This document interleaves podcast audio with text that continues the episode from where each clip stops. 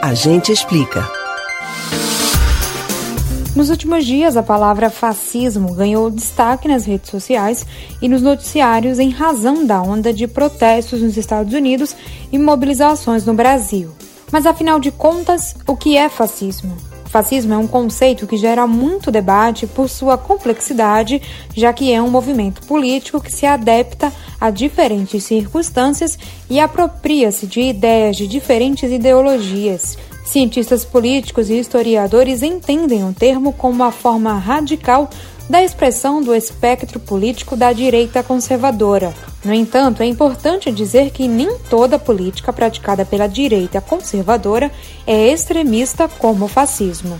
O fascismo, enquanto movimento político e social, possui uma retórica populista que explora assuntos como a corrupção endêmica da nação, crises na economia ou declínio dos valores tradicionais e morais da sociedade. Além disso, defende que mudanças radicais devem acontecer. Uma vez que ocupa espaços de poder, o fascismo transforma-se em um regime extremamente autoritário, baseado na exclusão social, portanto hierárquico e bastante elitista. O fascismo surgiu em 1919 e tinha como líder o italiano Benito Mussolini, um veterano da Primeira Guerra Mundial. A Itália passava por uma crise social, política e econômica, um terreno fértil para a ascensão do grupo, e serviu de referência para outros regimes autoritários no mundo.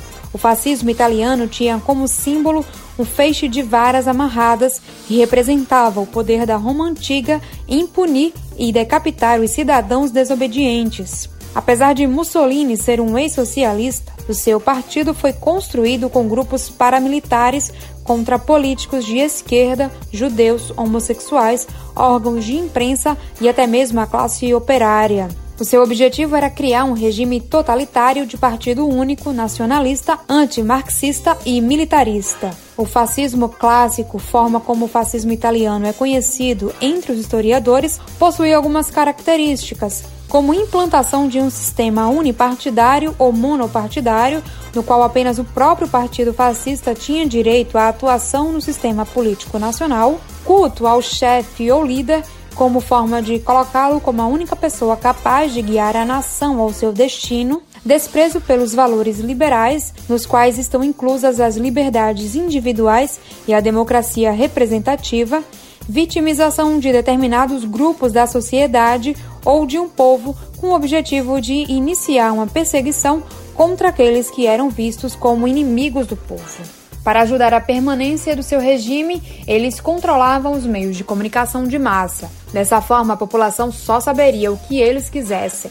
O Brasil também teve um movimento fascista, foi no século XX e era liderado por Plínio Salgado. O movimento integralista brasileiro era nacionalista, autoritário e tradicionalista. E hoje em dia, Alguns políticos atuais têm características que se assemelham ao fascismo do século XX, como apoio ao ultranacionalismo, a defesa de uma política mais militar e a escolha de um inimigo para ser culpado pelos problemas do país.